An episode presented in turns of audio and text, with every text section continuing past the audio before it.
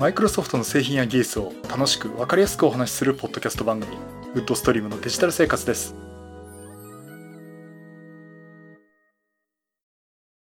第656回目の配信になります。お届けしますのは木澤です。よろしくお願いします。はい今週もお聞きいただきありがとうございます。この配信はクラウドファンディングキャンファイのコミュニティにより皆様のご支援をいただいて配信しております。今回も安成さん、ホワイトカラーさんはじめ合計9名の方にご支援いただいております。ありがとうございます。ご支援の内容に関しましては、この番組ウェブサイト、windows-podcast.com でご案内しております。もしご協力いただけるでしたらよろしくお願いします。また、リスナーの皆さんのコミュニケーションの場として、チャットサイト Discord にサーバーを開設しております。こちらは、ポッドキャスト番組、電気屋ウォーカーと共同運用しております。よかったら参加してみてください。Discord サーバーの URL は番組のウェブサイトに貼ってあります。また、この配信は Apple Podcast、Google Podcast、Spotify、Audible、Amazon Music で聞くことができます。はい、ということで。えっ、ー、と、あの、先週お話ししました、あの、写真編集ソフトね。ロー、なんだっけ、ローセラピー。えー、というとこなんですか。まあ、実際のインストールされた方もいるってことでお話を聞いてるんですが。えっ、ー、とね、ちょっとその後使ってたんですけどね、やっぱり重いですね。うん。ということで、結局はちょっとライトルームにはいずれ戻ろうかなと思っています。まあ、ちょっと今、あの、経済的な理由でね、えー、Adobe の CC のあのサブスクリプションを止めてる状態なんですけど、まあそういったところで、まあ、あの、ただ、ソフトウェアとしては非常にあの、いいソフトだと思いますんで、まあ、あの、使っていただく方はね、使ってもいいと思いますし、他にもあの、なんか、まあ、ブラックフライデー絡んでるかわかんないんですけどね。あの、いろんながあの写真編集ソフトとか安いの出てますんで、もうこのタイミングでね、見てみいただくのもいいかなと思っております。さて、今回お話しするのは2つお話がありまして、Windows 8.1のサポート終了の話と、あと、PC のクリーニングソフト、PC マネージャー、マイクロソフト製ですね。これについてお話をしたいと思います。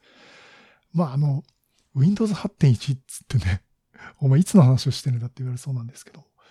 えっ、ー、と、これがですね、あの、いよいよサポートが終了ということで、あの、まあ、マイクロソフトが注意喚起してるっていうことで、まあ、あの、インプレスのウェブサイトとかね、えー、そういったところでも記事が出ています。で、あの、実際 Windows 8.1なんですが、えー、これ実際はですね、サポートが切れるのは2023年1月10日。来年の1月10日ですね。ということでもうあと2ヶ月切ってるという。もうよく考えたら11月でもう年末なんですよね。まあ、あの、そういったところで、えー、サポートが終了しますということが出てますんで、まあ、ちょっと前からもう出てるんですけどもね、えー、注意してくださいねっていう話が出ています。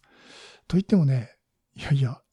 そもそも Windows 8も使ってないし、ほとんどの、ほとんどの人ってあれですけど、結構な人がですね、Windows 7から10に飛んでるんですね。8飛ばしをしてる人が結構 いたりしてですね。まあ使ってないって方もいると思いますし、あの、わざわざ私に使ってませんって言いに来る方もいるんですけども。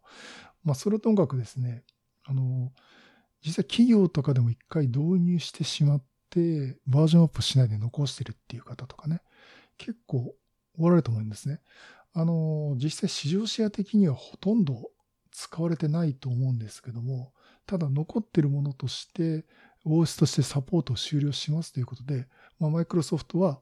まあ、必ずこういう時はですね、サポートを終了しますんで、新しい OS、Windows 11に10でもいいんだけど、できれば11に乗り換えてくださいねっていうことで、えー、注意を促しています。あの、ま、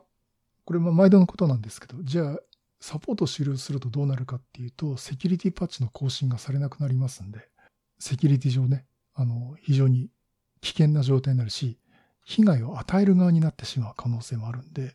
もう2023年1月10日になったらもうサポート終了ということで、もう使うのやめてくださいねというお話をしています。で、あの、いや、まだ使えるじゃんっていう話もされるかと思うんですが、あの、実際ですね、これマイクロソフトの方から Windows 8と Windows 8.1のサポート終了及び Office という記事が出ています。で、これ、あの、Windows 8で Office 製品、例えばマイクロソフト365で最新のを持ってるよって言ってもですね、それでも期限がありますよということで、えっと、Windows 8、Windows 8.1を使ってる場合でも、まあ、Windows 8.1ですね、使ってる場合でも、2020年1月10日になった状況で、あの、オフィスアプリの更新プログラムが受け取れなくなるっていうことになります。ですからもうオフィス自体も使えなくなりますよということになりますんで、もう絶対切り替えてくださいねという話になっています。まあ、ということでね、えー、Windows 8、まあ、Windows 8自体もサポート終了もしてるんですけども、まあ、Windows 8.1もサポート終了ということで、あの、ね、ユーザーインターフェースについてはいろいろと物議がありました。あの、Windows 8シリーズね、いよいよ完全終了ということになります。まあ、あの、私としてもこれ非常に思い入れ、思い入れのある OS でして、2012年、2013年かなにこうリリースされてってですね、Windows 本とともに OS の使い勝手、モバイル含めた OS を使い勝手を一つにまとめていこうという動きの中のものだったんですね。ですからこのスタートボタンを押した時のスタートメニューっていうのはあまりこだわってなくて、当時マイクロソフトとしてはモバイルからデスクトップの OS まで全部同じ使い勝手にしよう。まあ UWP って形でね、あのアプリケーションの共通化っていうのは実現できてたんですけども、まあそこら辺で OS の使い方の画面もね、変えてしまおうということをやってしまったんですが、いや、やっぱりどうしても不評だったということで、私はこれ、これね、それなりにいいと思ってね、話をしてたんですけど、まあ結局、みんなに黒歴史と言われてしまうようなね、OS となってしまいました。まあこれ OS としてはですね、Windows NT バージョン6.3なんですね。Windows 8がバージョン6.2で、で、実は Windows NT バージョン6.4っていうのが Windows 10になるんですけども、途中から Windows 10のバージョンは10になったっていういきさつがあるんですけどね。まあそういったところがあって、まあ、ある意味、切れ目の OS だったんじゃないかなと思っています。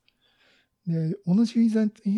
ユーザインターフェースを持つものとしては、Windows Server 2012っていうのがありまして、もうこれもサポート終了になるんですけども、あのー、まあ、この形のね、ユーザーインターフェースはもういよいよ終了ということになります。私もいろいろ説明しましたよね。あの、マウスを右側の上か下にかに持っていくと、右側からピロッとね、あの、メニューが出てくる。これをチャームって言います。つってね。で、そこに設定ボタンがあったりとかね、Windows ボタンがあったりとかあって、まあ、ある意味独特だったんですけど、実はつい先日ですね、あの、まだ会社の前の部署の実験機で Windows Server 2012が動いてたんですけど、ちょっととある事情があってシャットダウンしなきゃいけなくなりましたと。で、木澤さんこれどうやって落とすんですかって言われて、あれどうだったっけっていうことで、ちょっと一瞬忘れてですね。ああ、そういえばチャームを出して落とすんだったなと思って。マウスカーソルを右上か右下に持っていくと、右側からペロッとメニューが出てきますんで、そこで歯車の設定ボタンを押すと、シャットダウンのボタンが出てきますと。これでシャットダウンしてくださいっていうね。はあ、こうやって落とすんでしたっけ？つってことでね、そんな話もあったんですけど。まあ、そのね、独特の、えー、ユーザーインターフェースでした。まあ、これね、私もこれ番組でね、あの、いろいろ特徴を話して、これはこういう OS なんですよって説明してたんだけど、こんな誰も使わない OS のことを進めやがって、あんたの言うことなんか信用できないっつって 言ってくる人もいたりしてね。あとね、この Windows 8関係だとね、あの、そんなプロジェクトの竹内さんね、今でもお友達で付き合いありますけどが、えー、この OS はいいのかと、というところで、まあ確かに言ってることは確かに正しかったんですけど、木田さんこれどう思いますか？次の番組で喋ってくださいって言われて、私はえれい困ったことがあるんですよね。うん。まあまあ、あの、確か第256回とかそんぐらいだったかな。うん。まあそういうな思い出もあるっていうね、えー、OS でして。まあいよいよ終了ということでね。まあ私個人的には大変お疲れ様でしたと。あと、まだお使いの方、もうもういると思ってないんですけど、えー、まあ、あの、1月10日にね、来年1月10日に2023年1月10日に、サポート終了になりますんで、えー、まだお使いの方は、えー、Windows 11で、ちょっとハードの事情でできないって方は、せめて Windows 10にね、バージョンアップしていただくといいかなと、いいかなっていうか、バージョンしてアップしていただきたいなと思って。はい、以上ですね。Windows 8.1サポート終了の話をさせていただきました。それともう一つですね、これもインプレスの、えー、記事にあったんですけども、あの、マイクロソフトがなんか CC クリーナーっぽいシステム最適化ツールを配ってるというね、記事を、えー、出されていました。これ 10, 10月終わり頃の記事なんですけど、この後も追記もありまして、えっ、ー、とね、マイクロソフトがあの PC マネージャーっていうね、あの、ある程度のディスクのクリーニングを、OS のクリーニングをしてくれるソフト公式に出しています。えあ、一応パブリックベータってことになってますけどね。あのまあ、OS のクリーニングするっていうとね、まあ最近あの、結構いろんなとこで話題がありました、クリーンマイ Mac っていうね、まあ、Mac の OS をきれいにするっていう、えー、ものがありましたけど、まあ、マイクロソフトだと CC クリーナーっていうツールがね、昔からありました。で、あの、この CC クリーナーね、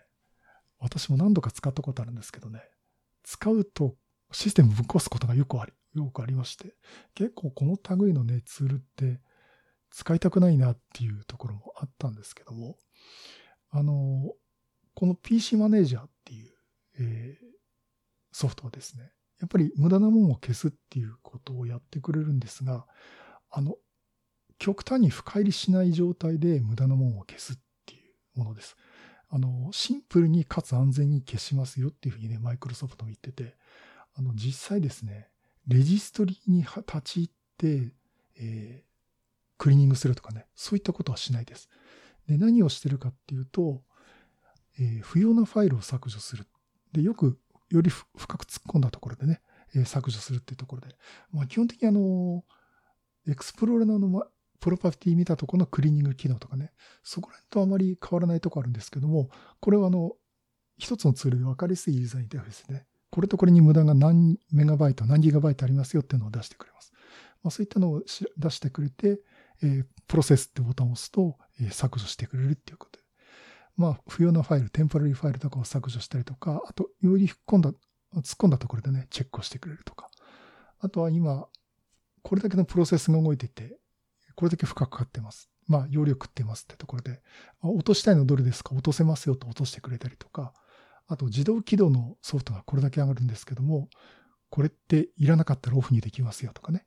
えー、そんな機能もあります。あとは、巨大なファイルを検出するってことで、えっ、ー、と、10MB から 1GB までの、まあ、何段階かあるんですけども、そのぐらいの容量以上のものをあの出してくれて、エクスプローラーでそれを出すんですね。でいらなかったら消してもいいですよっていうような、ね、まあ、決算自分でやるんですけども。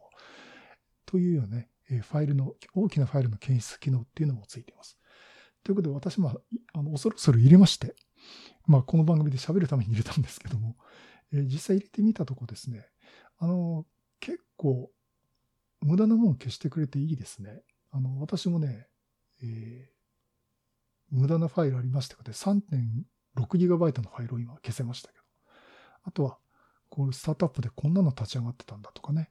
えー、そんなのがあって、これ止めてもいいですよとかね。えー、いうのをやってみました。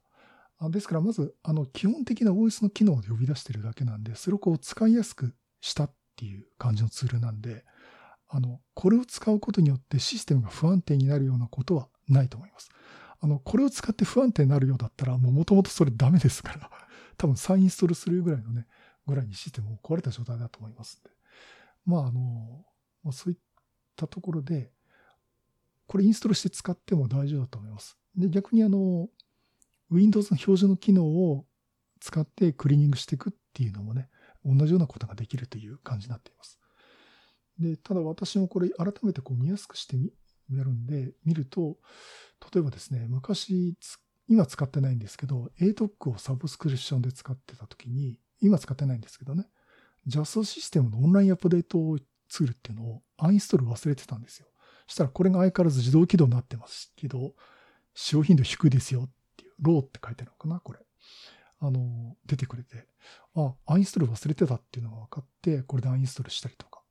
え、まあそんなところもありますんで、まあある程度こう自分で発見できるっていうね、手助けになるツールかなと思っております。これリンクはね、後で貼っておきますけども、こちらですね、PC マネージャーは、マイクロソフト製ですね、PC マネージャーは pcmanager.microsoft.com、こちらにアクセスしていただくと、まあ、インストールすることができます。ただ一応位置づけはパブリックベータっていうことになってますんで、まあ、ある程度リスクはあるってことを了承の上ですね、使っていただく方は使っていただきたいと思っております。はい、以上ですね。マイクロソフトのクリーニングツール、パブリックベータ版ですね。PC マネージャーのお話をさせていただきました。はい。第656回は Windows 8.1サポート終了の話と Microsoft のクリーニングソフト PC マネージャーについてお話をさせていただきました。ちょっと出張シリーズが多くてですね、なかなかこう落ち着かないっていうか、いつもこう月曜日出張してずっと泊まりで金曜の夜に帰ってくるって生活をここ数週間続いてまして、なかなか落ち着かないんでね、あの、なんとかポッドキャストだけ喋れるかなっていう形で喋、えー、っています。まあ、YouTube はちょっと落ち着いてからね、また復活させたいと思ってますんで、まあ、そっちもね、えー、復活したらまた見ていただきたいなと思っております。はい、そういうことでまたいろんなネタ集めて話したいと思います。またよろしくお願いします。